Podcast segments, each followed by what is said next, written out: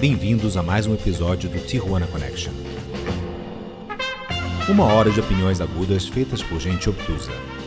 Ideias pretensiosas baseadas em conhecimento altamente duvidoso. Luciana Nittiger, Júlio Pagani, Zé Paulo Forjarini e Rodrigo Bueno, destilando ideias no alambique da nossa mediocridade.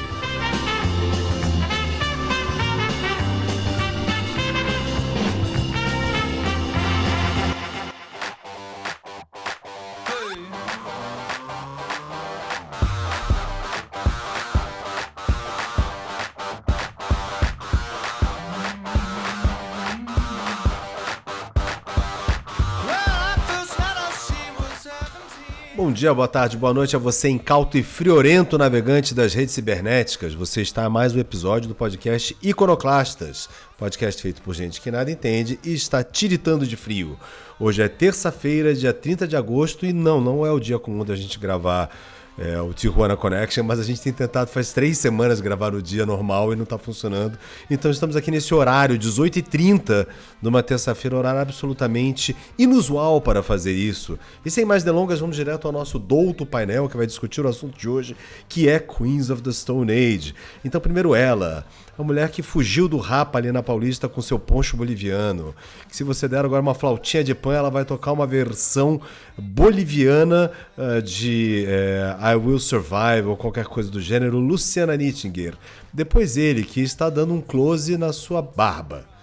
Sim, agora ele botou a câmera inteira. O homem que inventou o chuísque vai explicar pra gente tudo que você precisa saber sobre o que é o chuísque para te esquentar nesse inverno. Ele, o homem, a barba, o mito, feijão.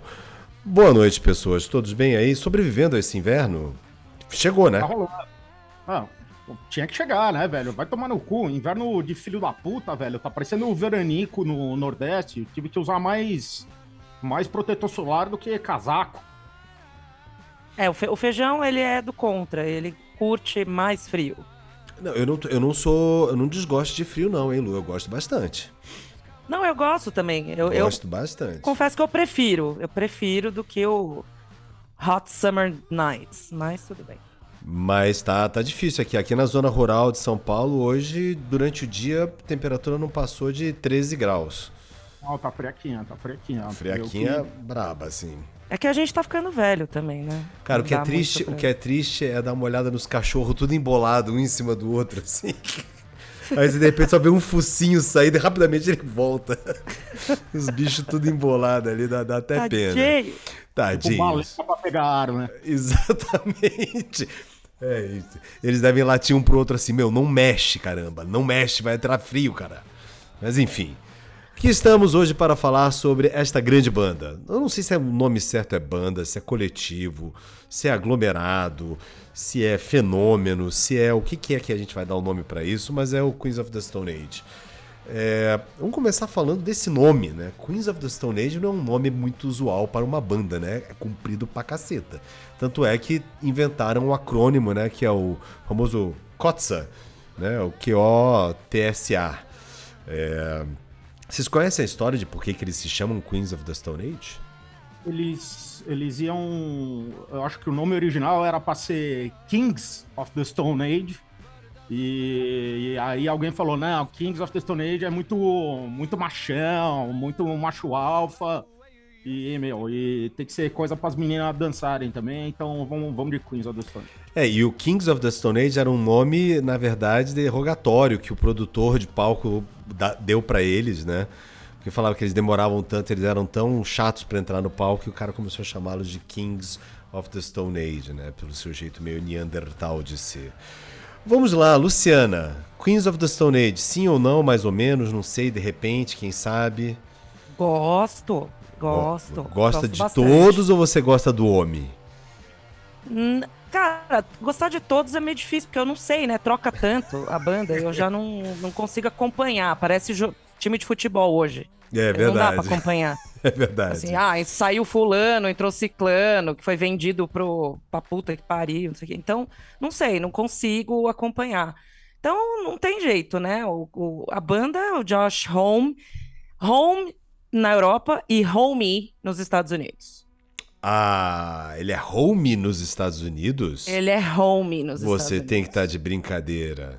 Sim. Não dá pra chegar pro cara daquele tamanho e falar, hey, homie, só se você fosse um ticano muito louco e mandar Ele mesmo explicou numa entrevista, o, o Josh Hum. Home. Ele explicou numa entrevista. Ele falou, cara, na Europa eu sou Josh Home. Meu nome é Home. Só que aqui nos Estados Unidos, porque tem o OME, as pessoas falam Home. Então, ele é Home nos Estados Unidos. Muito bem. Então, thumbs up para Josh Homme e para Queens of the Stone Age, na opinião de Luciana Nittinger. Feijão, não vou nem perguntar, porque por causa de um show do Queens of the Stone Age, a gente protagonizou aquele espetáculo ridículo de ficar bêbado daquele jeito no Allianz Parque, que a gente pirou realmente no show dos caras, né, velho? É, então, eu já vi duas vezes e. Bom, eu sou fanboy. Eu- Eu sou fanboy desde 2001. Eu lembro, eu lembro de quando eu ouvi pela primeira vez Queens of the Stone Age. E quando foi que você ouviu a primeira vez Queens of the Stone Age? Foi no rádio, eu morava no México. E, e aí. Sei lá. E era o Songs of the Deaf que eles botavam as vozes do radialista mexicano no meio do caminho? Era o, era o Rated R. Ah.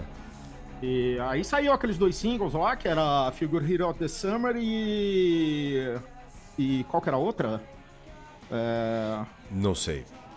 The Lost Art of Keeping a Secret. Ah, sim, sim, sim, sim, sim, sim. E aí eu fui na Mix Up, que era a minha loja de, de CDs lá, e comprei o CD, e aí eu comentei, comecei a falar pra todos os meus amigos do Brasil daquela porra, aí eu vim passar um tempo no Brasil, tirei umas férias, vim pra cá e. E aí me deram o primeiro CD do, do, do Quiz of the Stone Age. Aquele com a pra- foto do biquininho. Esse mesmo. Que me lembrou a capa do Black Rose. Lembra? O Amorica. Lembra, É, um pouco. lembra, lembra, lembra. É que o Amorica é um pouco mais explícito, porque tem uns Os pentelinhos penteirinhos ainda. aparecendo e a bandeira americana ali e tal. Mas enfim, é, eu fui ouvir Queens, of the Stone Age acho que só no Songs for the Deaf. Porque eu tava na MTV e eu vi o clipe de Go With The Flow. E eu achei um barato aquilo, né? Porque era a mesma época que estavam saindo os comerciais do, do iPod, né? Do, e era justamente a mesma estética, né? Do desenho da pessoa toda em, em, em negro, né? E só os detalhes nas cores e o fundo todo super estourado de cores. E eu, quando eu vi aquela música, o Go With The Flow, imediatamente ela entrou em todas as playlists que eu tinha, em todos os mixtapes que eu fiz, que era música pra, pra dar gás, velho. Porque é muito, muito, muito, muito foda. Aliás, esse disco inteiro é muito foda. E você, Lulu, quando é que você conheceu Queens of the Stone Age? Eu conheci um pouco antes. Eu conheci quando eu trabalhava na loja de CD, que vocês adoram me zoar. Não, eu ninguém adora na- te zoar. A gente adora te zoar o fato de que você não passa dois programas sem lembrar a nós e a todos os nossos ouvintes que você trabalhou nessa loja. E que ia um monte de gente maluca aí e tudo mais e tal. Era Vai sua que Empire alguém não Records. ouviu. Eu repito. Eu Verdade. tô ficando velha, eu vou Importante. repetir de novo. Mas o, Importante. o- quando eu trabalhava na Sweet Jane, a gente. Eu escutei lá pela primeira vez. E eu não me lembro exatamente qual cliente que foi lá comprar esse disco e, e colocou lá pra gente ouvir. Que e eu é? já. Era Mano, 90 98? e. Ai. 98. 98. É, porque o primeiro disco deles é de 98, né? É, então era o primeiro, né? É, É. mas tinha, tinha umas coisas antes, assim, meio Não, soltas. eles já não tinham tinha soltado, disco. eles já tinham soltado coisa com o Desert Sessions, né? Porque tem muita gente que tá ouvindo Desert Sessions agora e acha que o Desert Sessions é uma coisa recente. Na verdade, Sim. o Desert Sessions é anterior ao Queens of the Stone Age, né? É, anterior e contemporâneo também. E né? contemporâneo, né? Como várias coisas que eles fazem, by the way. Ai. Mas vou te dizer, cara, o primeiro disco do Queens of the Stone Age, esse famoso da capa do biquininho, vamos até pôr aqui alguma coisa desse E foi em disco ao fundo. Mexicola. Qual? Mexicola? Tá, peraí, deixa eu só pegar ele aqui. Não é um disco fácil de você ouvir, assim, e, e, Ah, eu e adoro esse gostar, disco. assim. Eu Ah, adoro. É, é que eu já tava treinado, né, com o Rated R. Então eu, eu achei do caralho. Eu achei do caralho. Pra É. mim, caiu assim, ó. É. Cara, pra mim não, velho. Pra mim, é, eu fui ouvir primeiro os Songs for the Deaf, aí eu fui indo pra trás, né? Aí eu ouvir o Rated R, que ainda foi bastante. ah, fácil. Agora, ouvir o, o, o Queens of the Stone Age primeiro não foi tão simples. Deixa eu botar aqui a Mexicola. Isso aqui é o que a gente tá falando. Cara, detalhe desse disco, né? O Josh gravou todos os instrumentos, menos a bateria desse disco, né? Exato. Mas a gente já ouve aqui muita coisa que vai ser uma, uma constante em discos do, do Queens of the Stone Age, né? Esse baixo distorcido. É, então. Ele, ele me lembra bastante o, o ainda. Que era a banda que lançou aí o nosso querido Josh Home para. É, foi, foi a primeira banda dele e tal. e deles, né? Porque eu, eu acho que o Nick Oliveri também tava, né? Acho que sim e o Batera, talvez, não sei, não é. E é, me lembra, me lembra bastante ainda o Caio, um pouco diferente, mas é, tem chama bastante atenção e mas o, os dois, na verdade, os dois primeiros, o Reiterar também tem, tem bastante coisa que me lembra a Caio. Ó, ele gravou esse Queens of the Stone Age, o outro cara da Caios que gravou com ele foi o Alfredo Hernandez. É o, ah, esse era o brother baterista, dele. Brodaço é dele e tal. Uh, o Nick Oliveri uh, não gravou, só se juntou ao Queens of the Stone Age depois. No é. Rated R. No Rated Isso. R, exatamente, exatamente. E cara, eu acho que tem uma coisa aqui que assim, a gente tá falando de 1998, né? O, o Josh Holmes já tinha participado do Screaming Trees, né? O Screaming Trees acho que era a última banda do, do grunge que ainda tava fazendo um som mais alternativo, mais indie. É. Ele não chegou a gravar, né? Ele não, foi... não chegou a gravar, ele só fez turnê, né, com os caras. E, e, cara, ele traz muita dessa sonoridade, eu acho, cara, ainda. Tem muito Screaming Trees. Eu ouço isso, eu me lembro muito de Screaming Trees, cara. Ah, bom, certamente ele deve ter sido influenciado aí pelo, pelo no jeito de cantar pelo Mark Lanegan, né? No, é, que depois foi fazer parte, inclusive, do Queens of the Stone Age também, né? Sim, sim, gravou os. É, mas o, o engraçado do, do Josh Homme é que uma das influências dele, musicais, pro vocal dele era o Dean Martin, né? Ele adora escutar Dean Martin de manhã. É muito engraçado. Eu tava vendo uma entrevista dele, ele falando que. que legal. Pra começar o dia, ele gosta de começar com Dean Martin e aí ele vai exercitando lá. Que realmente, você vê que ele, ele manda bem no vocal, ele é um vocalista bom. Ele é um bom vocalista. Né? Não, não ele, é, ele tem esse lance meio crooner mesmo. Exato, é, ele... tem um lance de crooner, ele gosta de ser crooner, ele tem é, presença ele de palco tem, de crooner. É, ele tem aquela pegada meio vando nos é. clipes, aquela coisa meio sogatinho pra caralho. Eu acho, que ele, eu acho que ele não tem vergonha de assumir a, a persona, sabe? De, de ser realmente o, o, o band leader ali. É, o que eu acho legal. Eu, eu acho, acho, super legal. legal. Acho super legal. Aliás, eu acho que depois da gente ter vindo de uma década de 90 em que a ênfase era muito na banda, assim, né? A gente conhecia poucos é, frontmans. Apareceu um, um Josh Homme assim, é, foi um pouco de um, um sopro de, de ar fresco aí na música. É... ele, sempre, ele sempre, sempre, falou isso, né? Ele falou, cara, não estamos não, não aqui, sei lá, para protestar contra o sistema, ou a puta que pariu e tal, é. não sei o que. É. Falam, velho, estamos aqui pra fazer música pra dançar, velho, pra Isso. curtir, foda-se. Aliás, é cara, vamos combinar, né? Eles, eles basicamente inauguram um, um, outro jeito de fazer rock and roll, né? O que veio se chamar de desert rock, sei lá o que, que a gente vai chamar isso aí, mas que é uma música que é rock, mas não parece grunge, embora tenha elementos de grunge, não definitivamente não é hard rock, muito embora tem alguma outra coisa ali. Tem um monte de coisa progressiva, umas contagens de tempo esquisitíssimas ali. Tem umas psicodelia. Umas psicodelia tem... braba. É, é, eles foram comparados, né, ao krautrock. Isso. Do, do, do Ken lá e do, daquelas outras bandas alemãs lá. É, então. Então, até pela, pela influência de polka no, no, na maneira de tocar do... Do nosso querido Josh Homme. Bom, mas aí na sequência eles fazem esse disco, não, não, não, acontece nada muito terrível com esse disco assim. Eles aparecem, todo mundo, opa, tá aí o é, cara que era do. Em rádio universitária, né? No, é, era bem isso.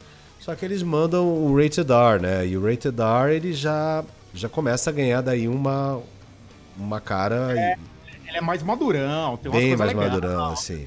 Rated é, R, para você que não sabe do que nós estamos falando, é o que tem. É, é, o... Mas ainda assim era bem alternativo ainda. Eles não, não eram conhecidos. Era um... Não, de forma nenhuma. Quando o cara me bota uma música que se chama Feel Good Hit of the Summer, que é uma expressão americana clássica, né? Porque todo, pra... todo verão tem que ter o Feel Good Hit of the Summer. E eles botam essa música.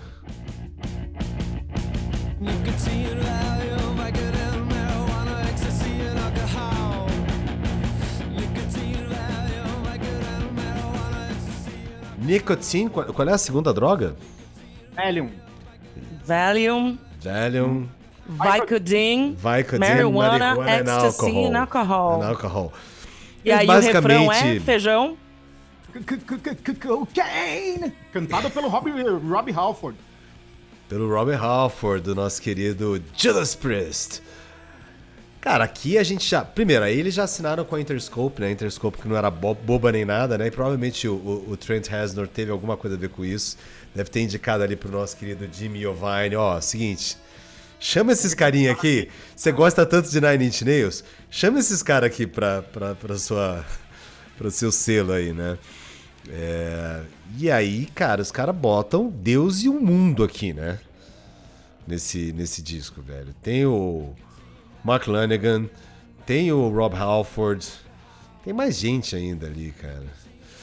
Cara, ele, o, o Josh Homme, ele é um cara que é. Ele tem um imã, né? Com umas pessoas muito loucas da música, assim.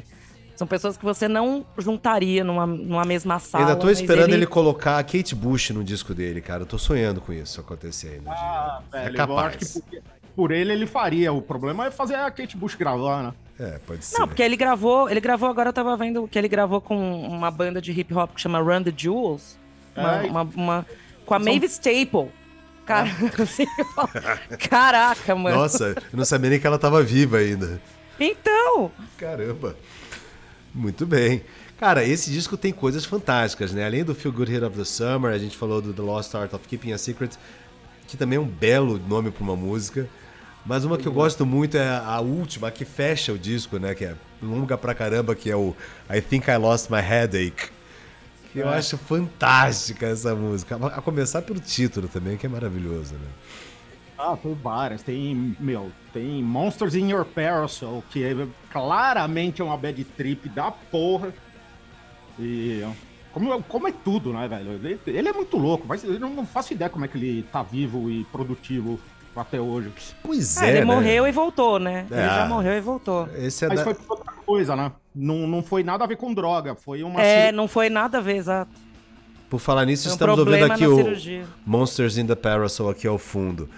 Cara, assim, se você lê a, a- a lista das músicas, você vê que a galera tava numa vibe, né? Porque além do Feel Good, tem o Better Living Through Chemistry, Monsters in é. the Parasol, Quick and to the Pointless, assim, Lightning Song, Tension Head, é tudo, cara, tava todo mundo com uma, uma cabeça bem maluca ali. E ele era cercado de uns malucos também, né? Vamos combinar que o nosso querido Nico Oliveri ali, que ele caiu no caiu na- no, no tanque de, do, do, do Obelix também, né? É, Nico Oliveri, que é conhecido da, da polícia brasileira, que Exato. Exatamente. preso no Rock in Rio por tocar pelado e tal.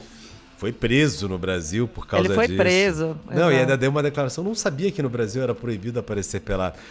E o que realmente. Faz sentido, né? Não, é, eu posso Mas- entender, mas não, na TV, no- você vê a Xuxa. é você ué, meio, é meio ugly American falar isso. Ele não devia ter falado isso, né? Ah, não, pensar. não, não. É Eu tipo, tipo Ryan Locke é, é, né, dizendo que ele quebrou, mas porque ele via todo mundo quebrando tudo no Brasil, né? A gente não, não aceita Não, é isso. caso. Eu, no caso do Oliveira, eu acho que é tiração de sarro.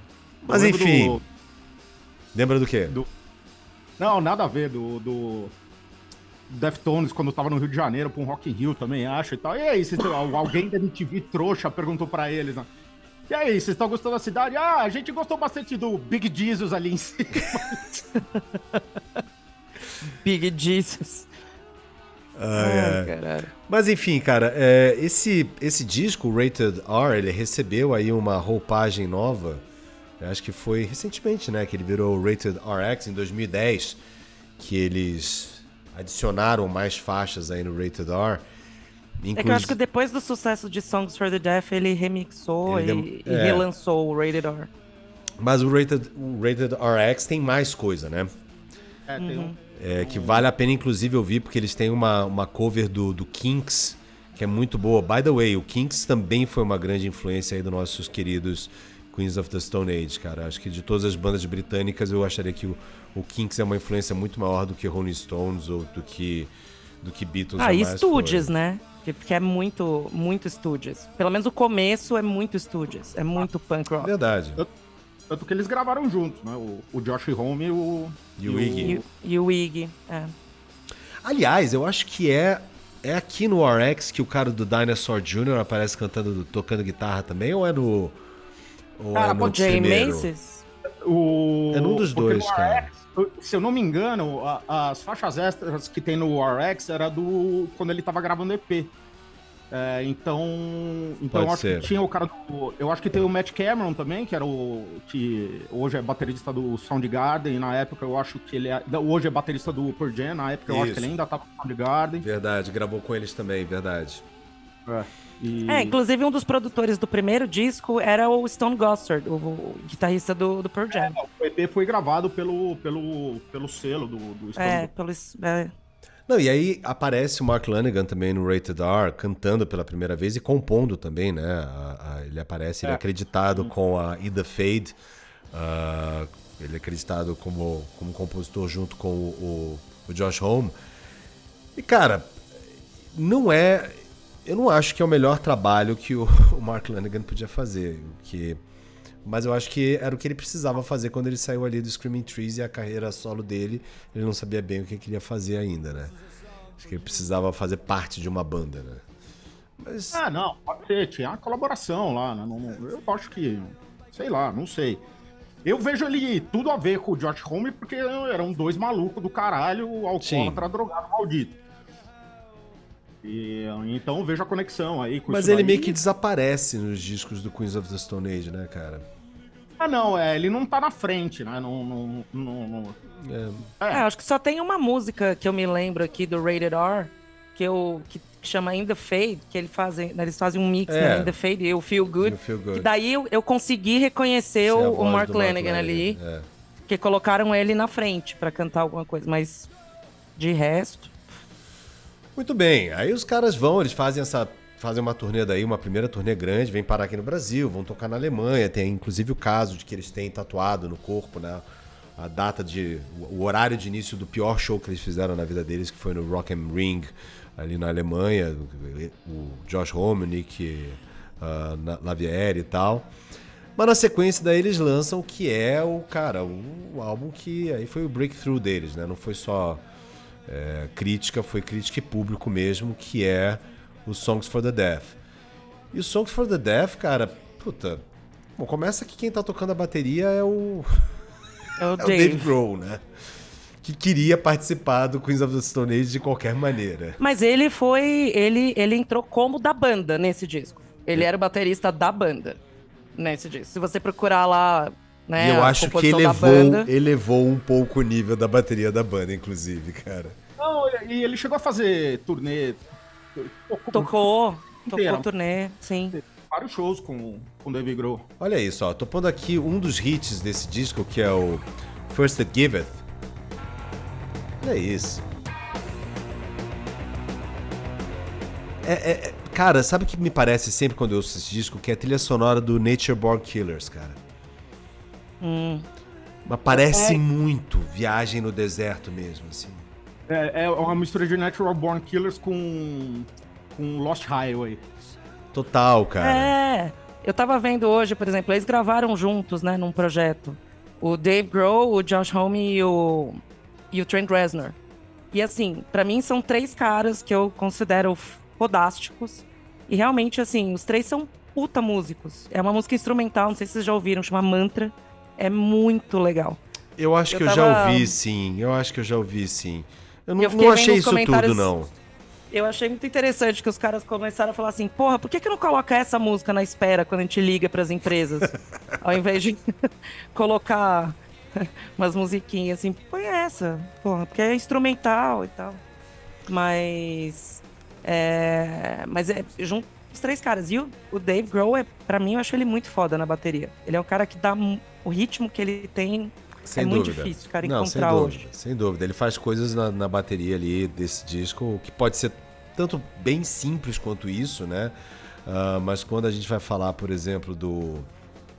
Ai meu Deus do céu, esqueci o outro hit lá. Que não é o Go With The Flow. Cadê? No One Knows. No One Knows.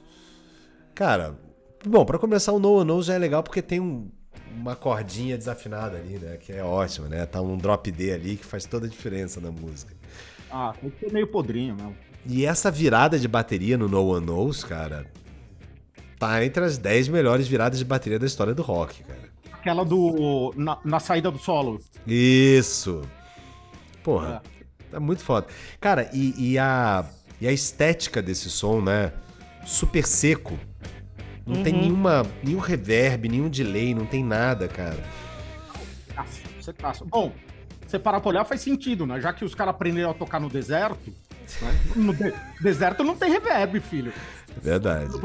As coisas não ecoam, né? Não, não- Cara, e é o primeiro disco deles que é o Eric Valentine, né? Ajudando ali na produção, cara. Que ele acho que ele ajudou depois também. E é- foi um cara que depois fez uma carreira forte ali, né? É, E, ele- e eu acho que é com ele que eu vi um vídeo recentemente no YouTube, ele mostrando como é que ele gravava as guitarras do Queens of the Stone Age, né? Você sempre fica imaginando umas puta parede de Marshall, assim, né? Não era nada, cara. Era um, era um amplizinho pequenininho, podreira, assim. 10 watts. 10 watts, cara, fazendo esse som inteiro. Impressionante. Bom, ah, seguindo adiante, não vou, não vou passar por todos os hits aqui do, do, do No One Knows, né? Do No One Knows, não, do Songs for the Deaf. são Songs for muitos. the Deaf. Ah, bom, na sequência aí nós temos, depois do Songs for the Deaf, eles fazem uma compilação, né? É, que eles chamam lá de Stone Age Compilation, ah, que aí é... Eu não entendi bem o que, que é isso. Também, tirando a música que eles gravam com Cramps, nada me chamou muita atenção. Vocês veem alguma coisa que... Ah, não, não- não achei nada de. de- Eu nem conheço isso aí, tá? Pra mim, eu nem, nem posso falar. E aí depois eles mandam o Lullaby. Porra, esse, esse disco é Esse eu foda gosto também. pra caralho, velho. Gosto Esse pra disco, caralho. esse disco é muito foda, muito foda. Deixa eu botar aqui. O que, que a gente põe pra tocar dele aqui? Little Sister, né? Eu acho que. Little Sister. vai Little bem. Sister é ótimo pra dirigir, cara. É, é ótimo pra, pra ganhar uma multa. Rock na veia. Isso é Studios, né? Aliás, vocês chegaram a ver um no Saturday Night Live, quando eles foram tocar lá uma vez e apareceu o Will Ferrell fazendo o cara do Blue Oyster Cult do, do Cowbell. Lembrei, cara. Genial. Christopher Walken. Christopher Era Walken. o Christopher Walken, que era o produtor. Pedia more cowbell. More Cowbell.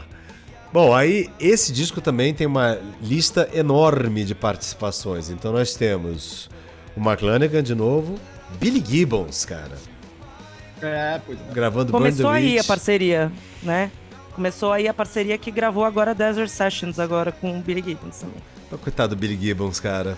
Já não tá mais Billy Gibbons, né? Ele tá mais pra Billy Oldies mesmo, né? Ah, bom, aí a gente tem o Jack Black aparecendo nesse disco. Verdade.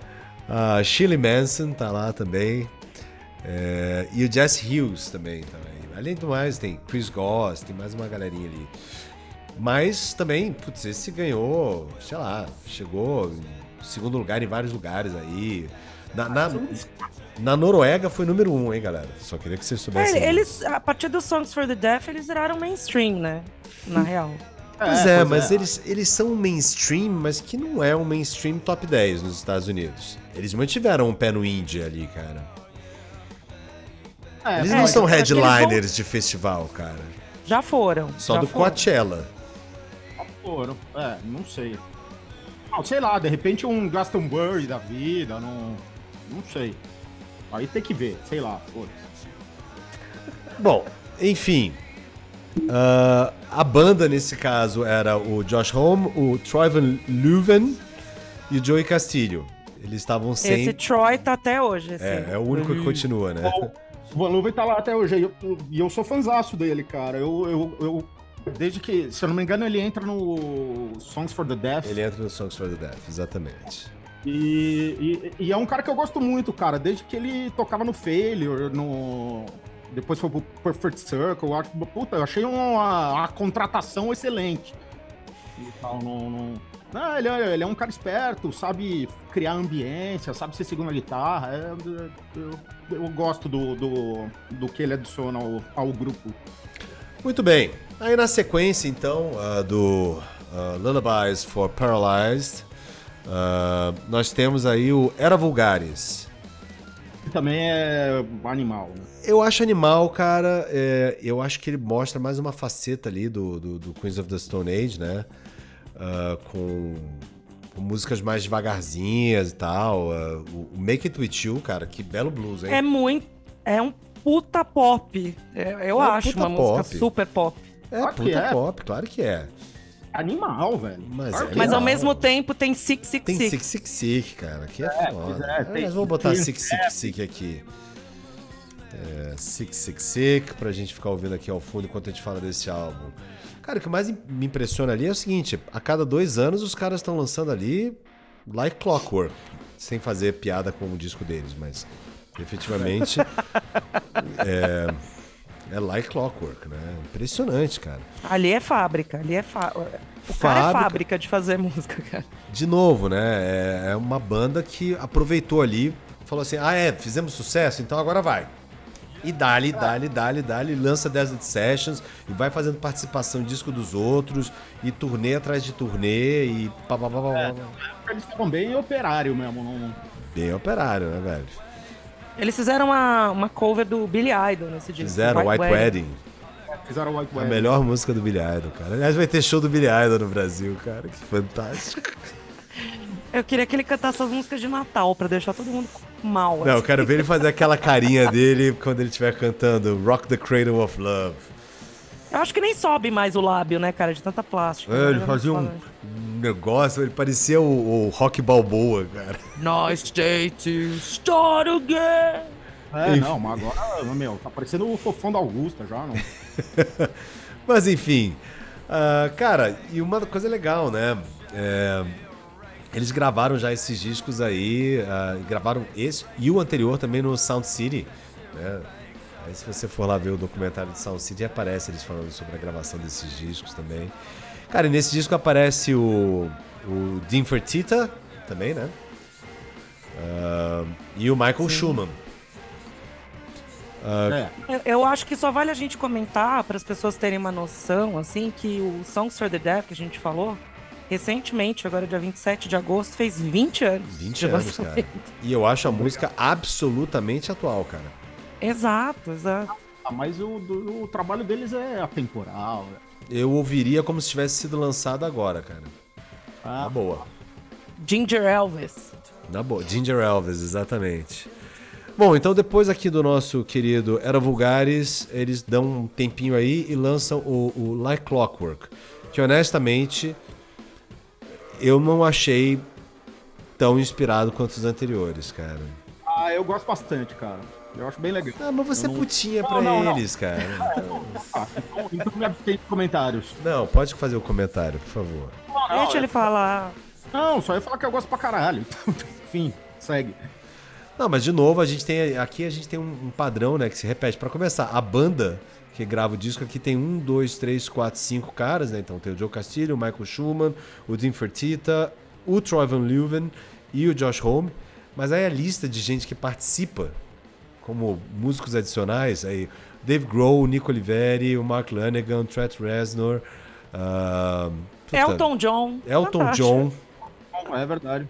Elton John aparece, ele, ele o canta O brother qual? dele, o Alex Turner, do Arctic Monkeys. Verdade, cara. O Arctic Monkeys tá lá também. Qual é a música que o Elton John faz nesse disco, cara? Ele faz backing pra Fair, Fair Weather Friends. Fair Weather... Não conosco. Você conhece, o Fejones? Vamos ouvir Fair aqui. Weather Friends. Vamos subir de trás pra frente, sei lá. o álbum.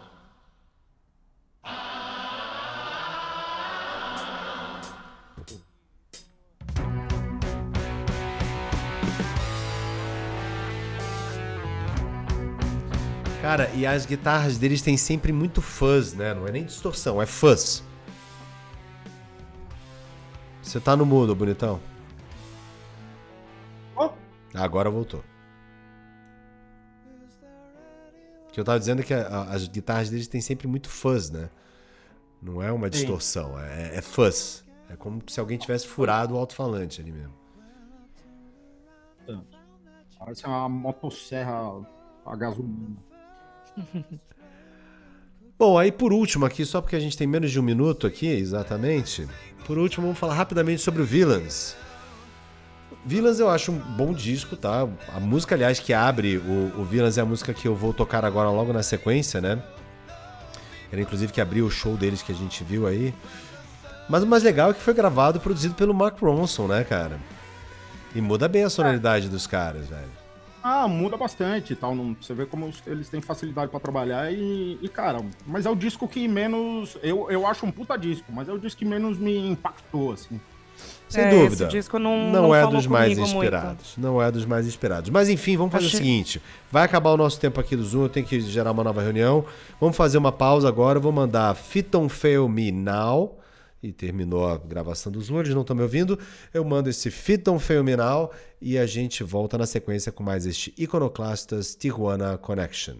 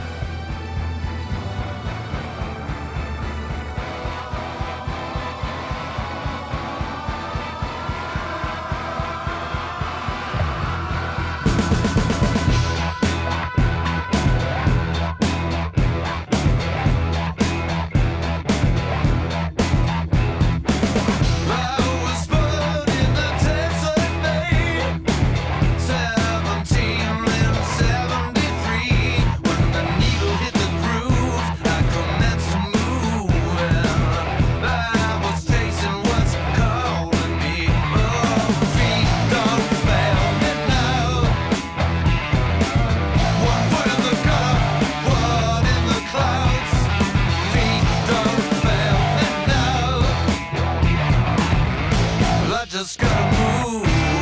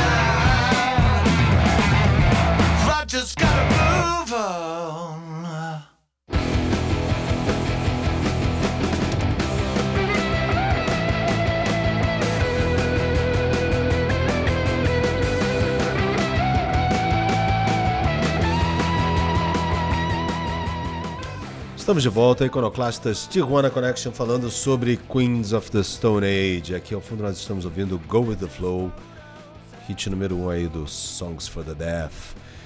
Cara, botei essa música porque ela demonstra um dos pedaços que eu acho que é cara, uma das maiores novidades musicais que eles nos trouxeram, né? Que o Queens of the Stone Age trouxe, que é essa questão de que a bateria não é quadradinha em nenhum momento, né, cara? A bateria das músicas do Queens of the Stone Age tem sempre um lancezinho diferente, cara. Tudo errado no Queens of the Stone Age. A guitarra errada, não, não, não... tem aquelas dissonâncias estranhas, tem... Tem um vídeo falando de guitarra, né? Você tá falando da bateria, mas vou falar de guitarra. Tem um vídeo do Josh Home na, na Noise. Uh, ah, sim. Conversando, dele conversando com outro Loki lá e ele entrega todos os. os Segredos. É, os. É, esqueci a palavra. E. E, e como ele montou essas escalazinhas toda errada dele e tal, não sei o que, que não é errado. É, errado ele, é. ele, tem uma sonoridade muito muito de menor harmônica, assim, né? Ele usa é, muito então, isso. é um cigano harmônico. Isso. É um... Cigano harmônico, o cigano Igor. Cigano, Cigano harmônico, é, o nome, é um bom pra... nome de, de banda para tocar na Paulista. Cigano harmônico. Excelente, exato, excelente nome de banda. e, e tal. E, mas é legal e tal. E, e ele fala abertamente: não, eu, quando eu era moleque, tava aprendendo a tocar, eu queria ter o meu som.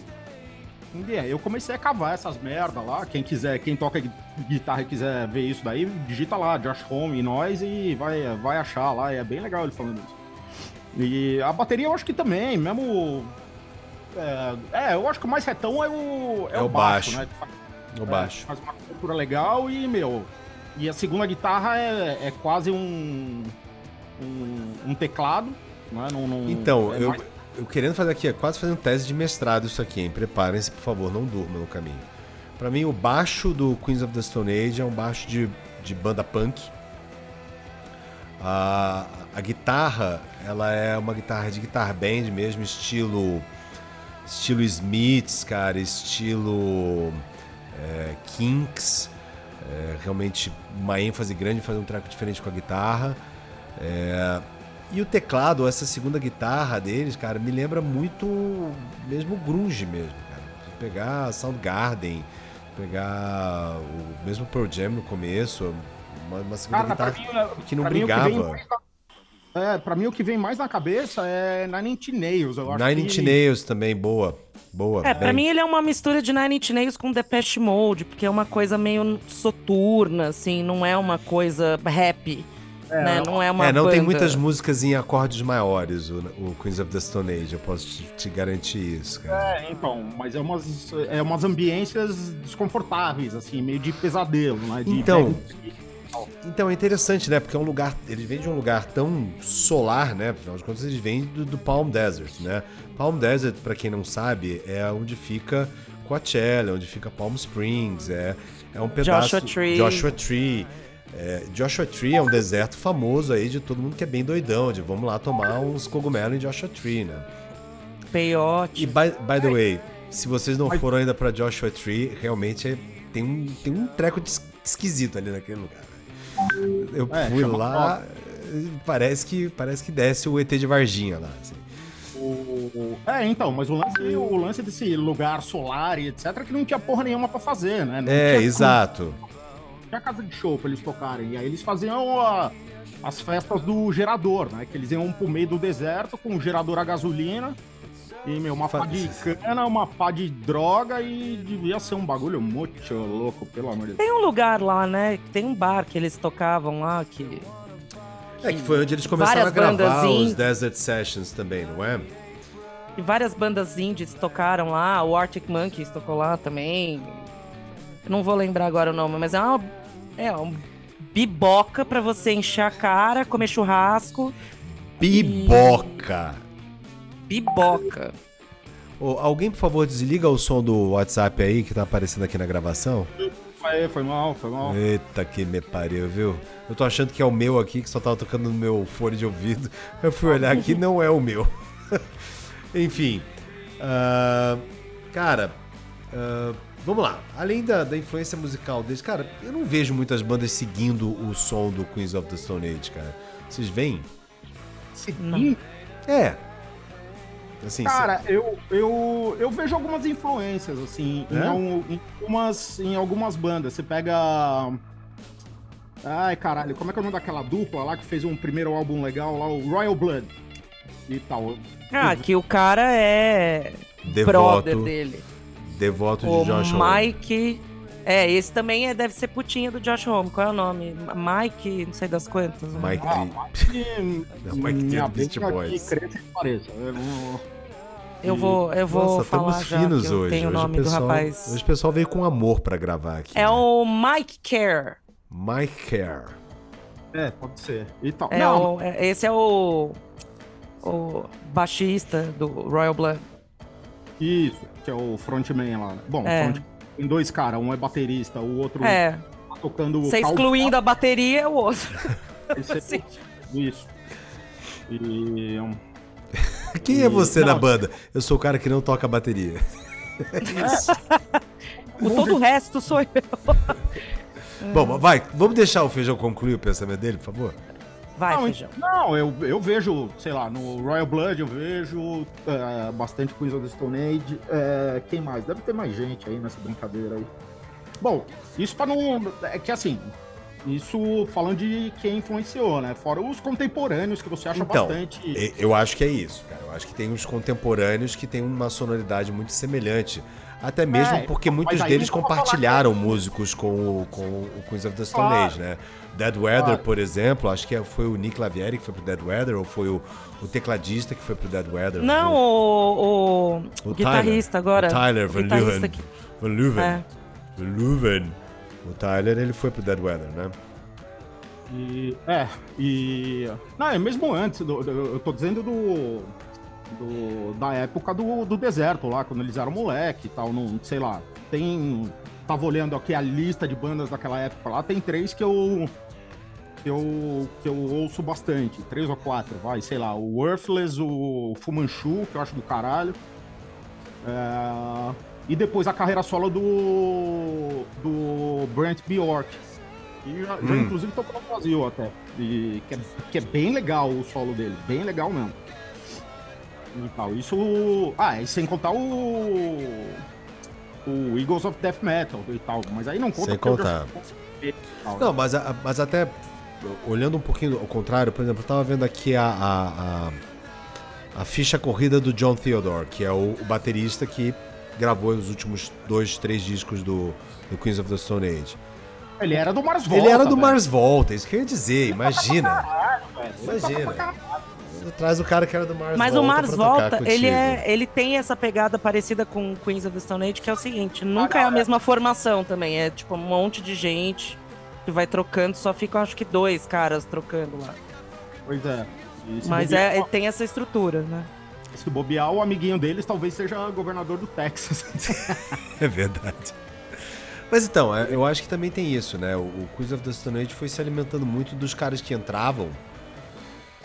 Que até hoje não entrou uma mina no Queens of the Stone Age, né? Tava na hora. Tinha, tinha, uma, tinha uma baterista. Teve uma baterista, é verdade. A É, Carla, não sei das quantas, que Segundo? tocou no Astrolux, sei lá, uma coisa assim. Verdade. Que verdade. inclusive ela tá na turnê hoje do Jack White. Ela toca com Jack White hoje. Essa Nossa, menina não- deve ser boa, porque o Jack White babou muito nela. Falou, meu, aquela melhor baterista que tem no mundo hoje. É, mas o achei meio White, exagerado o Jack da White parte tocava dele, com a mas- ex-mulher dele, que ele disse que era irmã dele, que não sabia tocar bateria, né? Então, Exato, é meio- a menina meio chapada ali, mas tudo bem. Então. Belo- É, fiz, verdade. Verdade. Mas é, então, é, voltando àquilo que você estava falando, Feijão, eu acho que sim, houve uma sonoridade que eles capitalizaram como nenhuma outra banda daquela, daquela época ali, o rock que, que era feito ali. Ah, mas eu não vejo ninguém seguindo essa sonoridade hoje em dia, né? Aliás, eu mal ouço as pessoas fazendo rock, né? Até mesmo porque o rock tá morrendo, né? Tipo assim, em termos de coisa nova, né? Não tem coisa nova de rock. Muito. Ah, e eu acho, sei lá, eu, eu acho que seria passível de copiar, por exemplo, é, sei lá, timbres. Né? Mas você falar de uma sonoridade coisa do Stone Age, né? É o que a gente tava conversando antes, né? Iron Maiden, você escuta. Tem a Staple Song, é verdade. É, e tal. No, agora, Queens of the Stone Age, você, meu. É, cada música é, um, é uma música em si, não é um. Você pode até reconhecer pelos timbres e tal. Fala, puta, isso parece ser Queens of the Stone Age, mas talvez não seja. É, mas é tudo muito diferente, né? Cada música é uma música em si, cada álbum é um álbum em si. Eles não são muito de, de se repetir, não, né? De, não. de ter um. Não. Sei lá, um chavão, uma frase feita, sei lá. Não, verdade. É, eles, são, eles são muito profícuos e, e muito prolíficos também, cara. Para usar duas palavras difíceis aí. É, a gente falou rapidamente aí sobre o Eagles of Death Metal. Uh, que acho que tem alguém que saiu agora do. Também que saiu que tá tocando com Eagles of Death Metal, né? Mas a própria história do Eagles of Death Metal é uma história interessante, né? Porque eles são uma banda efetivamente nascida de dentro do Queens of the Stone Age, né? Uhum. É, é menos o segundo cara, né? O, o, o racista lá, o maldito lá. Ah, o Jesse Hughes. O vocalista? É, desse brother. É, que é um puta do Jesse louco. Hughes. É, um doidão, é, então, mas ele, ele, é brodaço do, do, do, Josh Homme, né? E foi por causa do Josh Homme que ele fez a banda, né? Ele, tá, ele era um largado na vida, tava quase cantando Reginaldo Rossi por aí. E aí o. Puta que Não, é sério, pior é que essa história ele mesmo conta, que ele era um largado na vida, não fazia nada. Ele era amigo das antigas do Josh Homme, falava assim, pô, eu também quero ser astro de rock. Aí o Josh Homme fala assim: então tá bom, então vai, se tranca num quarto e me escreve um disco de rock. Pô, deve escrever... ter uns caras que colam lá no rancho de La Luna e não, não sai nunca mais, é, né? É, não deve ser pouco, cara. Deve ter uns, uns nego lost, assim, que fica lá. Mas aí ele manda o cara. Então escreve um álbum de, de rock, o cara vai lá, escreve 10 músicas, que é aquele rock Eagles of Death Metal que. Tá bom, é catchy, mas não é nada que vai mudar a sua vida, assim, também. Absolutamente é... não. Cara, a melhor coisa que o Eagles... Dura, Dura. Foi a melhor música deles até hoje, cara. Olha aquele cover. Aquele cover é do caralho. É do caralho. Cara, hum, pro Simon Le Bon dizer que é melhor do que o original, cara. É melhor. Acho que não, mas tudo bem. Mas enfim, aí, cara, ele fez a carreira desses caras existirem, né? Depois eles pegaram no Breu, e aí teve toda a situação lá, que eles eram a banda que tava tocando quando houve o atentado do terrorista lá no, no Bataclan e tal. Tem um documentário muito legal que tava no Netflix, se não me engano, sobre, sobre Era isso. Bom, Era bem legal. Eu procurei esses dias até para poder fazer a pesquisa, não achei mais. Uh, mas não é a única única banda que saiu ali de dentro do Queens of the Stone Age, do, do qual é, integrantes do Queens of the Stone Age fizeram parte, né? O próprio Josh faz uma bandaça que ele faz junto com o Dave Grohl e o John Paul Jones, cara. E aí os caras fazem o Damn Crooked Vultures, que é uma bandaça, é. cara, um descasso. Ah, velho, como é bom esse disco, velho. Como é bom, aquilo é aula, velho. Aquilo É aula, cara. Aquela música do Nobody Loves Me, Neither Do I, ou qualquer coisa do gênero. É... Deixa eu ver se eu acho ela aqui. Crooked cara, tem Vultures. uns posts muito bons na, nas redes sociais, cara, de um cara super fã que, tava, que foi conhecer os caras, só que daí ele chapou o coco antes e ele capotou. E aí as fotos são os caras, o Dave Grohl, o John Paul Jones e o, e Josh, Josh Homme, e o cara assim, babando assim do lado. O cara, o cara não sabe que tirou a foto, mas tá lá registrado. Cara, se eu ouvir isso, parece até Led Zeppelin.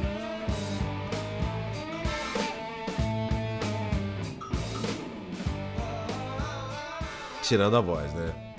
Mas... ser Led Zeppelin, meu. Parece, né? Mas enfim, cara, o que mais a gente tem aí? De, que, que... Aí tem o Desert Sessions também, cara, que a gente precisa ah, falar. Ah, então, né? Desert Sessions é, eu acho é bem rolê. legal. É outro rolê, velho. Vai, é outro Luciana, rolê. fala sobre Desert Sessions, a palavra é sua. Explica aí pra nós. Cara, Desert Sessions é um, aí é um coletivo musical mesmo, porque a, a ideia do Josh Homme foi gravar músicas enquanto a galera não tá gravando disco nenhum é, no, no, período de entre safra. Por isso que chama Desert Sessions, um período que você tá meio dry de criatividade. E aí eles vão. É, e ele começa a juntar artistas absolutamente nada a ver um com o outro, mas que ele tira uma sonoridade muito legal, que não tem Absol não tem a ver. De vez em quando, algumas músicas você consegue lembrar do Queens of the Stone Age. Porque não são todas as músicas que o Josh Homme participa cantando. Ele Não, ou não. só toca ou produz só. Faz nada, é, né? Não, ele só junta a galera lá no rancho dele lá e, ó, vamos aí, tem quatro horas pra gravar, vamos embora. Então, por exemplo, nesse último disco que ele lançou agora em 2019, né? O Volumes 11 and 12. É o único que tá no Spotify, né? É o único que tá no Spotify. É, cara, ele. Eu tava vendo a entrevista dele, ele contando música por música desse disco. Da onde surgiu cada coisa e tal. E aí tem lá o Billy Gibbons do ZZ Top, né? Mas ele já fez, é, já juntou o PJ Harvey. Manda, É. manda uma pra gente botar aqui no fundo do Desert Sessions, Lulu. Cara, coloca Crucifier, Crucifier. que, que é uma música do Mike Care cantando com o Jake Shears do Scissor Sisters. Não, tem Acabei galera. de ver o, o Jake Shears no, no- na foto do Desert Sessions. Nossa, e a voz essa do voz Jake feminina é o Jake É, é, Shears. não, essa é inconfundível. Isso é Scissor Sisters. The Fire! Esse falsetinho aí. É. Cara, como eu gosto de Eu- Scissor Sisters, cara. Eu adoro Jake Shears, eu adoro ele. Quando eu vi que ele participava desse projeto, eu falei, caraca, como assim? Porque eu já tava acompanhando a carreira solo dele, depois que ele saiu do Scissor Ah, Sisters. Nesse projeto aí, né? No, no- em algum momento passou por lá, né? Tem, meu, Trent Reznor, aquele Sim. do, do Win. O Les Claypool tá nesse, nesse volume 11 e 12, cara. Sim. Twig, cara- Twig Ramirez tá, cara. Ben Shepard. Putz, um monte de gente. E aí ele também boa. tem uma música muito legal nesse disco, que ele canta com uma menina que chama Libby Grace, que ela não é conhecida, mas a ideia da música é dar uma mudada no cenário country. Então ele vai pro country nessa, nesse disco. Né? Então chama If You Run. É bem legal, é bem legal a música. Ó, olha E- só. Tem aqui na, no, no- no- na Wikipedia, tem o- uma lista de todo mundo que já tocou no Desert Sessions. E quais são as bandas que estão associadas a essas pessoas. Então tem o Josh Homme, né? Beleza. O Fred Drake, do Ministry of Fools. Dave Catching, que também tá no Eagles of Death Metal. tá, já teve no Yellow Five, no Peaches. O Brent Bjork, que a gente já falou aqui, do Fu Manchu, do do Caios e tal. Ah, o Alfredo Hernandes. ah, aí quem mais tá aqui? Monster Magnet também tá. O, Ah, tinha o cara do Monster Magnet, é. o, o Nico Oliveri também tá no Mondo Generator. Fatso Jetson. É só bandinha que a gente fala assim. É, são só uns caras meio doidos, né? Ah, e se bobear, devia estar o, o Anthony Bourdain também fazendo um rango pros caras. Porque Com certeza. Cara, Ou seria o tipo um- de som um que ele ouviria, cara. Cara, agora. Não, ele, o, o, Ele faz um joint, ele faz um joint num programa com a música do Mark Lanigan. Não, e ele. É, tem, tem o. Eles eram É. brothers, o Anthony Bourdain, o Mark Lanigan Sim. e o, o- E o Josh Homme. e o Josh Homme também. O Josh Homme aparece nos dois, três programas do. do É, eles vão naquela parada lá que tem no deserto, lá que é um, é um, é um lugar lá que tem reverberar. Como é que chama aquele lugar? Preparação natural lá, uns bagulhos. Ah, assim. Red é Rock. que você. Red Rock. Não, é, Não é? é uma casa de madeira. é Ah, o tá. único lugar de madeira Ah, que. sim, sim, sim, que é a prova de som total. É, e aí fazem um som cara, lá. diz que é pra, pra- pra vasinho, ficar maluco ali, cara. Diz que É, o Anthony Bourdain pirou. maluco, cara. pirou. Pirou lá.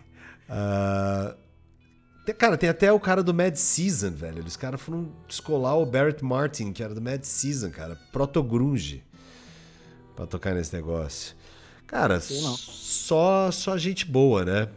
Samantha Maloney. Que foi do Hole. Prazer. Prazer. Luciana. Não, mas enfim. Cara, o Troy Van Leeuwen, ele também tocou no Perfect Circle, cara, que eu acho uma banda bem legal, cara. É, então, ele. Depois do Failure, ele foi pro Perfect Circle. Mas enfim, ah, que mais? que mais temos para falar sobre o nosso querido Desert Sessions, dona Luciana? Onde é que a gente encontra as músicas do, Desert- do Desert Sessions, hein? Ah, velho, pirateia essa porra. Baixa um Soul Seek louco aí e arrebenta. O, o, o ponto legal que eu acho que é mais inovador do projeto do Desert Sessions é que desde o início sempre o Josh Homme fala para as pessoas assim, fala, cara, a gente nunca vai tocar isso ao vivo. Não se preocupa. É só nunca. Isso nunca é. vai sair daqui. Então, de vez em quando ele toca nos shows do Queens of the Stone Age algumas músicas do projeto, mas não, assim, a ideia é ser muito exclusivo.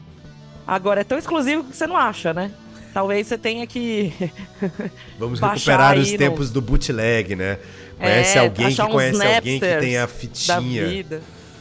Vai pegar aquela fita que já tá até desgastada, assim. Tá bom, muito bem. Ah, mais alguma coisa pra gente falar sobre influências musicais aí? ah, história?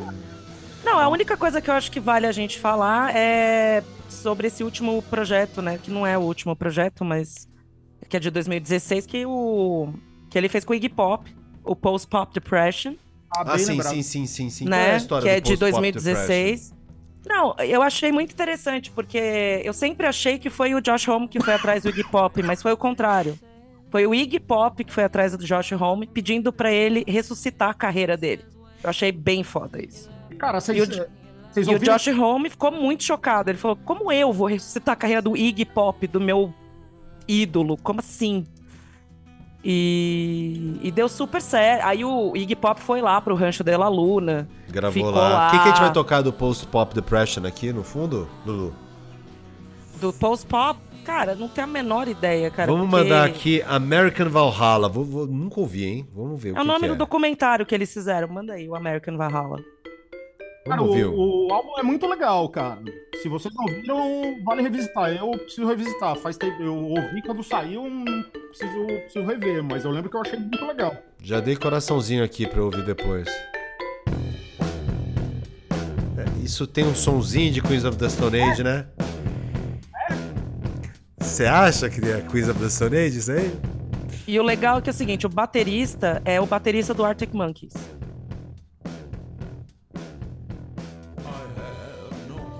Cara, agora a voz do Iggy Pop é uma coisa.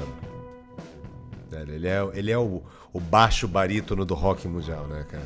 Não, eu achei tão engraçada a história, porque o Iggy Pop, ele gosta de andar pelado, né? E, e aí, quando ele foi pro Rancho de la Luna, ficar lá pra gravar o disco, a mulher do Iggy Pop se preocupou com isso. Aí ela comprou um conjunto de pijamas pra ele, pra ele não ficar andando pelado pelo, pelo rancho.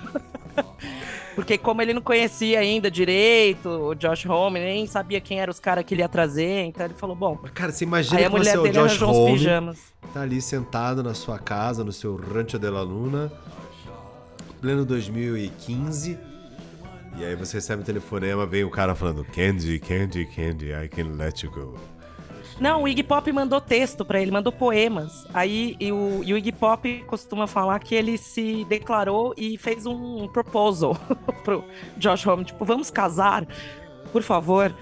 E o Josh Homme não sabia o que fazer, mas enfim, né? É, Mas aí eles fizeram a turnê e tal, não sei o quê. E o Iggy Pop até comenta, ele fala, não, eu me joguei duas vezes só nos shows. Não aguento mais me jogar na plateia. Porque eu já tô todo quebrado, não rola. Assim, É, tem condição mais. E pelo que eu tô lendo aqui, eles que fizeram, não tinham, não tinha selo, não tinha gravadora por trás, eles que pagaram do bolso ali a gravação, se bem que também não deve ter sido exatamente uma gravação cara, porque gravaram na casa do Josh Homme com, com o equipamento dele, né? Então, É, não, não deve ser. Não deve ter sido. E outra, meu. Você, você pega Josh Home e Iggy Pop e o acordo de distribuição vem voando. né? Não- é.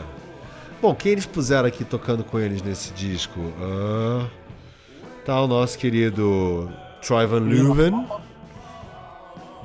Tá o Dean Fertita também. É, esse é o do Dead Weather. É, que também é do Eagles of uh, Death Metal. e o né? baterista é o Matt, não sei das quantas, que é o Matt do, Sweeney. do Arctic. É, do, Mart, do Arctic. do Arctic. Do Arctic Monkeys. Muito bem. Tá bom. Cara, a gente esqueceu só de comentar o seguinte: que o Josh Homme, além de tudo isso, ele também é podcaster. Como Não, se não é- bastasse. A gente vai falar do Josh Homme agora no último bloco. Ah, então A gente, vai, a gente vai babar o ovo do podcast. Porque se, como se não bastasse, ele corta o próprio cabelo. Só falta essa, né? Que É, ele é melhor que o fazia. Rodrigo Hilbert. Melhor que o Rodrigo. É, Foda-se o Rodrigo Hilbert. O- Ele é o, ele é o Rodrigo, ele é a antimatéria do ele é Rodrigo. antimatéria do Rodrigo Wilbert, cara. Ele é o Rodrigo Wilbert que a gente admira. Isso, o, o Rodrigo Wilbert do Mundo Bizarro. Né? Exatamente. Bom, vamos lá. Ah, Lulu Balangandãs, sua escolha para a gente ouvir. Ou... eu, deixa Não, então vai. Deixa ah, ele, deixa ele, vai, que ele vai. Mándale, frijolito, pero mándale, mándale, mándale, mándale. Andale, andale, andale. Andale. Lembra Essa vinhetinha que tinha no. Sei lá que disco que era. Não, do- eu- eu- é no, no Songs for the Deaf, quando o cara anuncia o nome dele como o DJ. Ramírez e Ramon! E acá estamos com dois temas de Queens of the Stone Age. Mándale. Eu. Vai, vamos escutar alguma coisa que não seja coisa do Stone Age. Vamos falar de. Vamos apresentar bandas para o nosso Opa, do público aí. que isso? É, Sei lá, vamos escutar o quê? Vamos. vamos...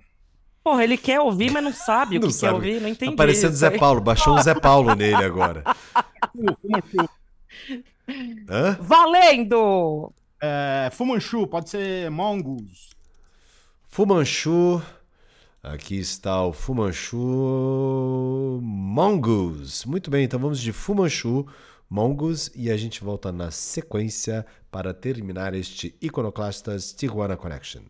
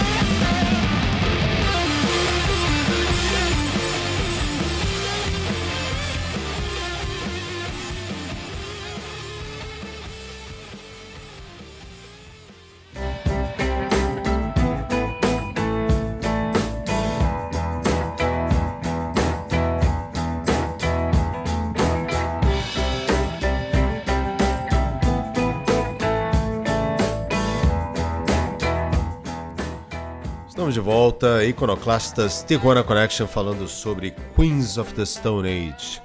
Bom, já cobrimos aqui a discografia da banda. A biografia é difícil de cobrir porque tanta gente, fica difícil de falar. Mas já falamos sobre muita gente que passou pela banda. A parte toda musical aí que realmente acho que é pontos a favor. Cara, agora a gente tem que falar do, do homem, o topete, o mito, o Josh Homme.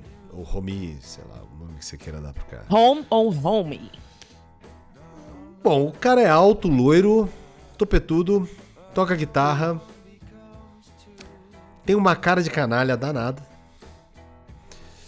é, canta bem,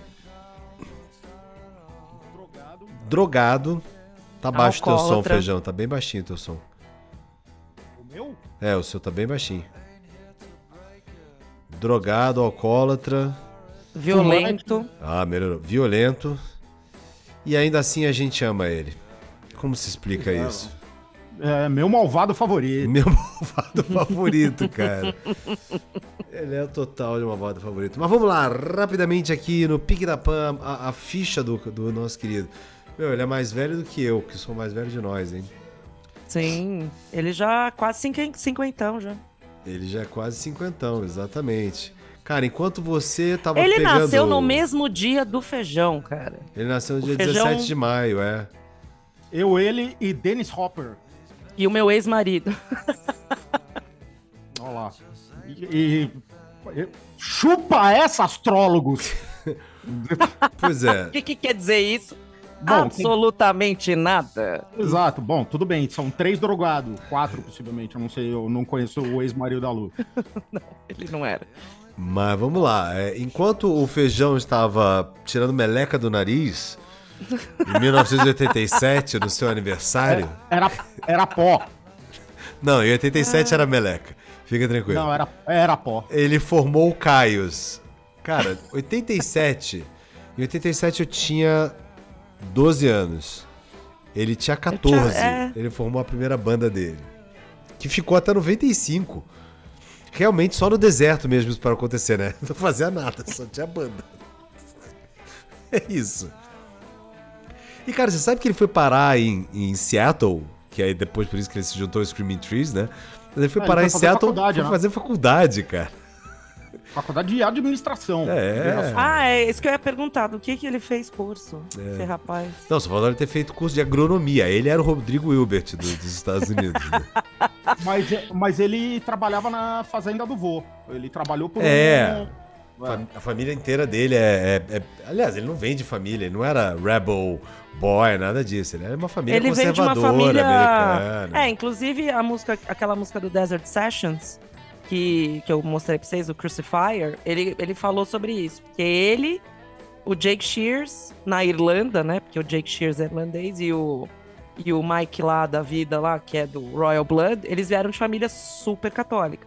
Uhum. A ideia era dar uma, uma combatida nessa ideia aí. Cara, acho Imagina uma impressionante, pessoa velho. dessa super católica. Nunca só tem que um não. músico protestante querendo combater o protestantismo, caceta. Porra, velho. Deixa o catolicismo em paz, caceta. Deus o Não, livre e deve- guarde. Deve ter. Eu nunca ouvi, cara. Nunca Deve ouvi. ter. Puta esgrilo, velho. Um batista lá reclamando dos pastores batistas. tá tomando cu, velho. Todo mundo fica reclamando do nunca- é. Nunca vi um ex-metodista fazendo É. essas coisas. É um ex-espírita reclamando do Allan Kardec. Poxa vida. Ah. Ex-espírita não tem, velho. Os caras É te, Esse Os cara- espírita. os cara te caçam e te matam, velho. É, é, a, é a cientologia brasileira, essa porra. Porra, pelo amor de Deus. Mas enfim, tá lá falando mal da Igreja Católica. Mais um falando mal da Igreja Católica. Somos poucos, mas somos resilientes. Mas vamos lá. É, Bom, mas o cara então ele, ele foi, foi parar em 95 lá em, em, em Seattle. E exatamente como ele conheceu o pessoal do Screaming Trees. Ah, na balada, né, Na balada. Na balada, na biqueira. Não, vamos combinar que o Caios tinha lançado discos, né? Tem, tem discos do, do Caios, inclusive você acha no Spotify, né? Os discos do Caios. Caios, pra quem tá, tá pensando, tentando agora, enquanto nos São ouve, dois, Caio. tá, tá digitando. Caios. Ca- É,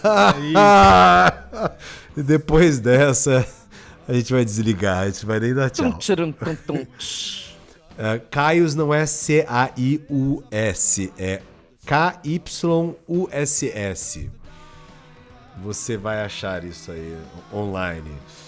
Enfim, aí ele foi começar a tocar com o, o nosso querido ah, Mark Lanegan e o Screaming Trees na nada não é nada na turnê deles no Lollapalooza em 96. Assim, cara. um bom, um bom jeito de começar. Beleza. Se tem uma coisa que ele sabe fazer, é escolher umas pessoas pra, né?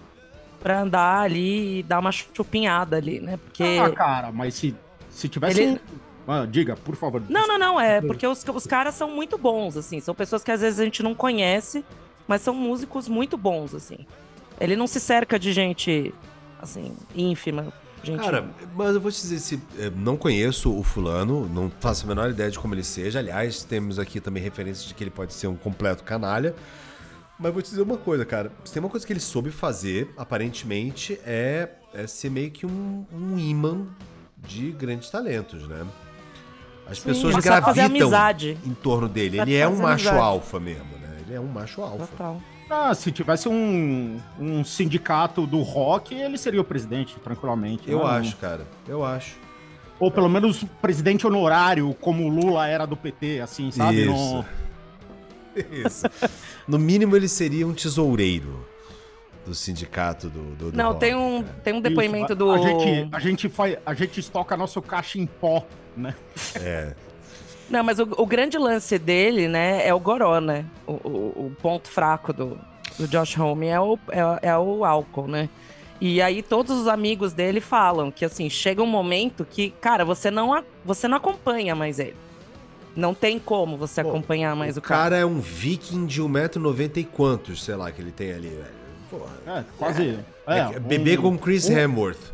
Também. Isso. Não, o, ca- o cara lá do Royal Blood falou que é o seguinte, cara. Chegou um momento que ele escutava o Josh Home vindo e ele escondia as tequilas, que ele não aguentava mais beber tequila.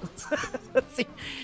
Aí você imagina assim, "Uh", né? Aquele cara gigante andando, já, vamos beber. Chega uma hora que eu acho que a galera fala, cara, não aguento mais, querido.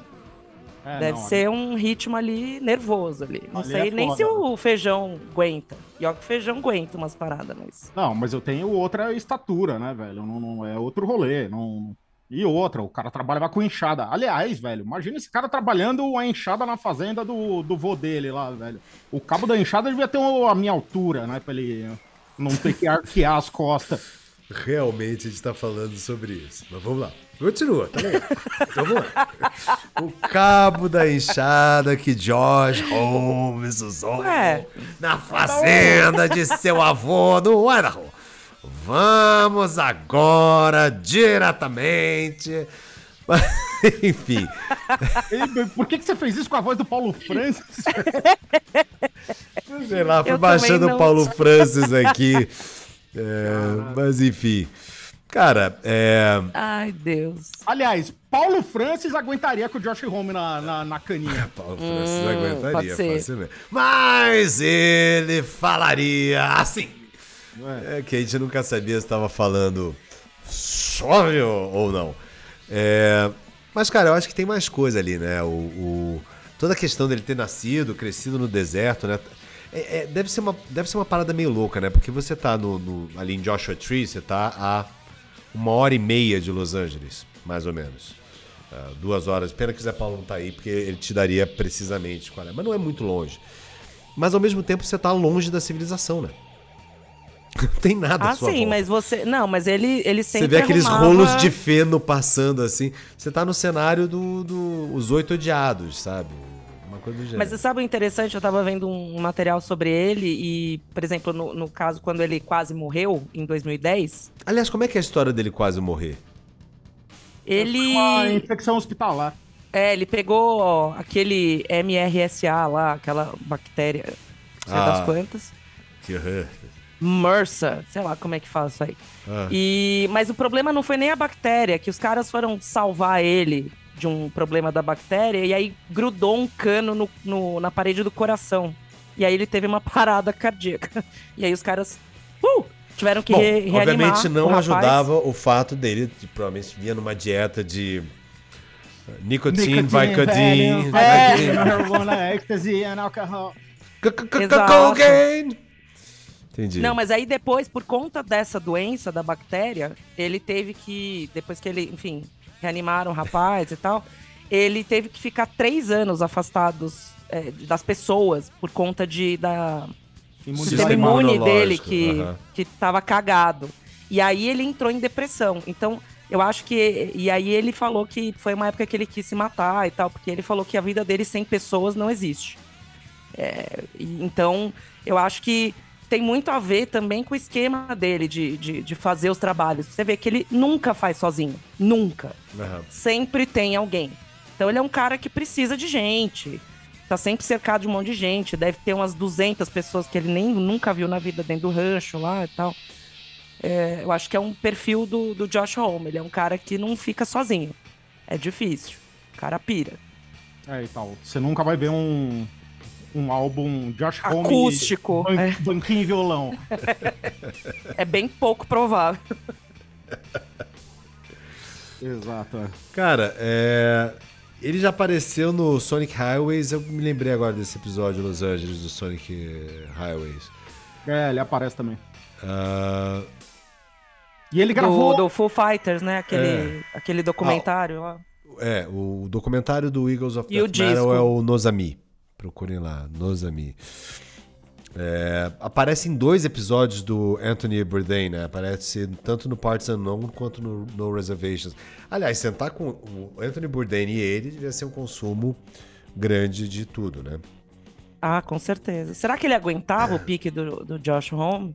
O Anthony Bourdain. Aguentava, velho. Aguentava. Porque ele bebia bem, né? Porque o Anthony Bourdain também. Não, ele enchia a cara lá. Eu, eu, eu lembro de uma entrevista do. Uma entrevista, um, um. Sei lá, um caralho, uma matéria lá de uma jornalista que acompanhou o Anthony Bourdain quando ele veio pro Brasil lá, falou, velho, não dava. Antes do meio-dia eu já tinha ido 4, 5 caipirinha, aí fomos almoçar 5 horas da tarde, já tinha ido 13 caipi- caipirinhas sem comer, e ele na moral ali, ó. Uma amiga minha tomou café e comeu feijoada com ele quando ele tava aqui em São Paulo, cara. Ela participou do, do documentário dele aqui em São Paulo. Foi.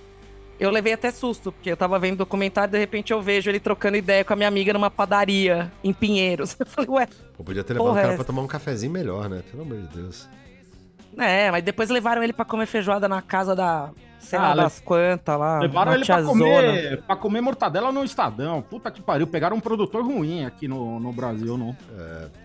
Cara, agora, ah, uma coisa que eu acho interessante aqui, rapidamente, para os guitarristas de plantão, É, agora que eu tô vendo que ele falou que especificamente não usava, mas eu nunca tinha visto o, o Josh Homme usando uma Fender ou uma, uma Gibson, né?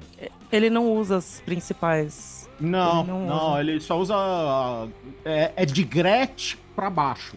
É, então, mas eu acho que é mais, inclusive, mais pra baixo do que Gretsch, né? É. E ele gosta de guitarras não convencionais. É, ele fala aqui que ele gosta de Weird Japanese Guitars. O que isso significa, eu não sei, né? Todas as guitarras japonesas são esquisitas, os caras inventaram Mas ele é weird, né? Então faz sentido. assim. Então, eu acho que essa é uma parte interessante, né, cara? Porque você olha de longe, ele não é weird. Aliás, ele não tem a aparência de um rockstar.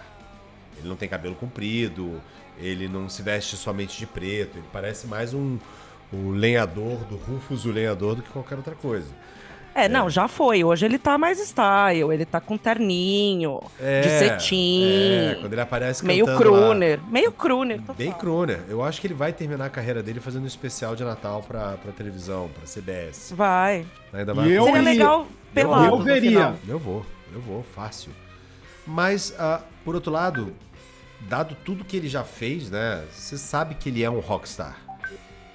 Cara, Mas sem Sim. dúvida. não é só, sem não dúvida. basta ser só um bom guitarrista, um bom vocalista. Esse Não, cara nasceu pra ser rockstar, velho. É, tem que ser Ele tem o performance, drive né? pra. Não, e ele tem o drive pra isso, mano. Pois é. Ele nunca Pois fez é. nada mais da vida dele a não ser isso, cara. Não, um grande operário e agregador e não. Não, e olha, enfim. parabéns, velho, porque ele tomando tudo que ele toma, conseguir a produção que ele conseguiu, puta, parabéns. Ah, não, mas deve ter umas drogas por, por rebote aí. Mas mesmo assim, hein, velho. Mesmo assim. Olha, eu vou te falar, de todos os materiais que eu vi dele, pelo menos nos últimos tempos no YouTube, eu só vi uma entrevista que ele tava absolutamente chapado. Eu não sei nem como ele gravou aquilo. Tirando isso, o resto, todos os outros materiais, entrevista, tudo que ele. Ele tava de boa, sabe? Lúcido, falando sobre o disco, sobre a música, sobre a produção, sobre não sei o quê, piriri.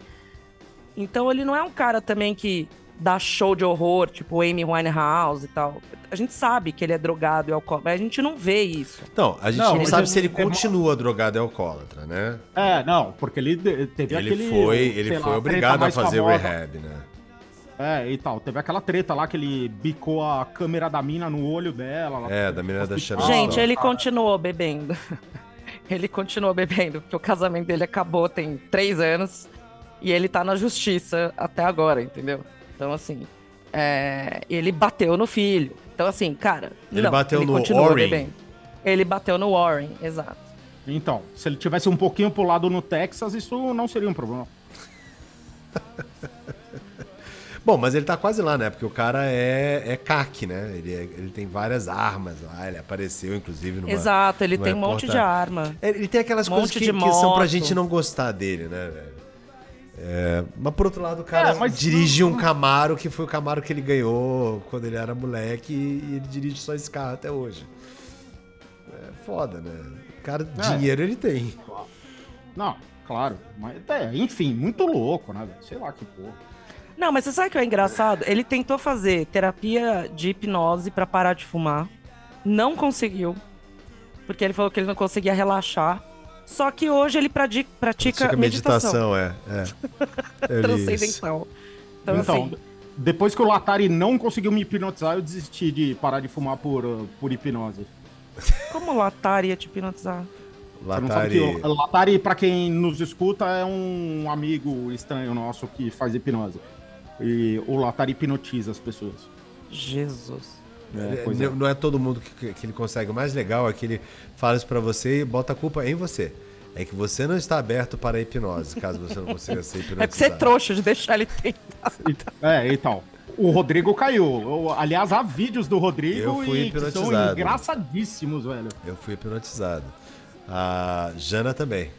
A Jana também. A Jana, eu tava Jana, lá em. A moça do café, palmeirense, gritou vai Corinthians. Pois é, vai fazer o quê? Bom, e- e claramente a gente já acabou o nosso assunto sobre Queens of the Stone Age. Então, Isso, foda-se. Que eu tenho falta, ensaio. falta alguma coisa pra falar, ô, Luciana? Não. Muito bem, recomendações para a semana, mês ou semestre, porque a gente não sabe quando a gente vai gravar de novo. Alguém, alguma? Não, eu, eu, eu tenho aqui. é, uma, uma dica financeira. Tem a ver. Opa, e vamos lá. É isso aí. É, Se você tem uma graninha sobrando, é, graninha em, em cédulas, em papel moeda, em dinheiro em espécie, compre um imóvel, porque rola. E tal. Como, É, como já velho. diria o clã Bolsonaro, não há Rola, melhor velho. investimento do que comprar imóveis com dinheiro vivo. Exato, não pega nada. Mas pelo amor de Deus, não há corrupção nesse governo, feijão. Não, não, não é isso que eu tô falando. Não- não- Longe não- de mim não falar tô isso. tocando em política. Não tô tocando em política. Tô falando que se você tem 3 milhas sobrando em grana aí Viva. no armário da sua casa, Isso. velho, compra uma casinha. Sobrando. É, mas é sobrando, né? É só sobrando, Claro, né? claro. E se você não vai comprar uma casinha pra você, compre para os seus parentes. Isso, pra sua mãe com Parkinson, que não consegue Não- assinar a escritura, mas Não é um consegue. problema você pôr no nome deles, porque nunca vai ser considerado como laranja. Imagina. Imagina. O que é um laranja? Imagina. Rapidamente sobre isso, queria dizer que hoje é, eu cancelei a. Sei lá, não sei como é que chama isso, não é assinatura, mas eu, eu cancelei o meu contrato com a- os meus assessores financeiros, lá a empresa que me dava assessoria financeira pelo XP, por descobrir que o sócio deles ah, propagava fake news. Ah, com. Ah, mentira. Sério, Mentira. Mas não são todos, não, Lu, não é assim também. Mentira. Mas, cara, eu Sério? acho que essa é a melhor coisa que a gente pode fazer. Sabe que algum empresário tá propagando fake news? Para de usar o produto do cara, pronto. Ah, não precisa nem empresário divulgando fake news. Como assim, gente? Nunca ouvi falar disso. Também não. Nem precisa disso. Tem lugar que eu não piso mais. Olá, Madeiro. Olá, Nossa. Wizard. Olá, Riachuelo. Olá. Bom, a van eu nunca passei perto por motivos de estéticos. Coco bambu, É. coco bambu. Co- Não, coco bambu também não dá pra ir. Mormai. Mormai é também. asqueroso. Mormai é outro e tal. Pois é, a lista tá ficando grande, cara. A lista tá ficando... Não, não. Eu acho ótimo, velho. Eu quero que tudo isso venha à luz do dia, que aí já me esclarece onde eu compro minhas coisas, onde eu não compro. Exato. Fica fácil pra mim. Exato, Pra se mim é mais você fácil também... ainda, porque eu não tenho dinheiro, eu já não compro nada de ninguém. Se Então você é mais fácil. não quiser dar bola para um empresário que espalha fake news, não entre no serviço da Liberta Corretora ou da ls.com.você, porque o fundador espalha fake news. No caso, ele espalhou uma fake news do debate havido ah, no domingo, né? dizendo que a Vera Magalhães estava favorecendo o candidato contra. Ah, aquele videozinho fake lá, não. Foi esse cara que espalhou. É, né? eu vi essa porra aí. Cance- Acabei de cancelar, antes de entrar aqui na gravação, acabei de cancelar, tô indo para outra Fez assessoria bem. aí. Fez bem. Bom, mas eu tenho duas recomendações legais para dar para vocês. Vamos lá. Uepa! As duas você pode. Não, uma você só pode assistir em, em casa, a outra você só pode assistir nos cinemas por hora. Nos cinemas, cara, quem cinema viu. agradece. Ajuda o cinema, vai, Rô. Puta, pior é que vai mesmo, cara, porque tá vazio e tá ótimo de ir ao cinema. É, então, é. É, vão ver o Elvis, cara, porque realmente é foda. Cara, o Elvis vai estrear daqui a dois dias na HBO Max. Puta, cara. velho, ainda assim, cara, se você puder ver no cinema, na tela grande, cara, vá. Quem faz o Elvis mesmo? É o, Baz, o, é o moleque que é de uma Austin série Butler. dessa. Isso. Ah, mas é o é do Baz Luhrmann. do Baz Luhrmann, cara. É, é o do Baz Luhrmann. E- Baz Luhrmann tem que ver no cinema. É. Não, e, a- e a- os cortes, a edição do filme é fantástica. O nosso querido Tom Hanks como Coronel Parker, Parker. está muito, muito bem. Ele é Muito bom de bem. fazer esses sulistas americanos aí. Que você sabe que o Coronel Parker, no final das contas, descobriu-se que ele não tinha nada de sulista nem de americano, né? Ele é um Ele era apátrida. japonês. Ele era Isso, holandês. japo- Japonês mormon. Ele era holandês fugido. Ele era um apátrida, ele não tinha passaporte. Ah, por É. isso que o Tom Hanks gostou. Ele já tinha feito uma pátria antes. Enfim, você, cara, se puder ver, veja, porque realmente é muito, muito legal. E, cara, como, como Elvis, por causa disso eu fui ver uma série de entrevistas do Elvis. Ah, puta, o Elvis era bom, hein, cara. O Elvis era bem bom. Eu preciso ouvir mais Elvis Presley aí na minha vida. Então, essa é a dica número um. A dica número dois, você vê na Prime Video, que é uma série que só tem uma temporada. Só vai ter uma temporada também, que é chama-se The Offer que é a série que conta a história da filmagem do. ah, Hum, Godfather. o- do quê? Ah, Do do, do, Godfather. do- é, também conhecido como O Poderoso Chefão. O Poderoso Chefão. Então conta a história desde o, o produtor descobrindo que o livro. ah, quer dizer, conta a história desde o Mário Puzo escrevendo o livro, como o livro se torna um best-seller, e aí a partir dali como se resolve fazer um roteiro. Don't betray the family. Cara, é muito Cara, boa. você ficaria bom disso, né? Vamos enfiar uns algodão na boca do feijão depois? não precisa, precisa, aqui, ó. Eu sou precisa. fofinho aqui na. Não, mas precisa encher embaixo. Só precisa tirar a barba. Ou dar anos suficientes que baixe isso tudo aqui. Espera um pouquinho. Espera mais cinco anos que baixou tudo. Espera um pouquinho. Foda, mano. Espera um pouquinho. Mas enfim, The Offer podem assistir também, que tá, tá bem legal, cara. Verei, verei. Boa. Certo? Certo? Bom, já temos assunto para o próximo, o próximo episódio, hein? Yep. Ah, músicas para acordar. É, então, gostei desse tema. Então será o tema do próximo episódio. Fique aí contando nos dedos das mãos quando a gente vai gravar. a gente não sabe. Esperem certo. deitados, porque sentados talvez cansará. Não, a gente tá conseguindo manter essa, essa fase entre duas, três semanas aí. Tá, tá, tá dando. é, a Ah, vamos gente ver não se passa de semana que vem mês, rola. cara. Vamos É. ver se semana que vem rola. Vamos tentar. Muito bem, pessoas. Terminamos aqui com Ok. sua escolha, Lulu. Qual é a sua escolha? Cara, eu vou lá pros primórdios Vamos do para os Queens of the Stone primórdios. Age. Eu quero If Only. If Only, boa, primeiro boa. disco. Muito bem. Então vamos terminar com If Only, ah, do primeiro disco do Queens of the Stone Age, do disco homônimo. E a gente se vê nas próximas semanas, pessoal. Quem é que vai fazer a parte do Zé Paulo aí? Feijãozinho. Beijo, galera! Tchau!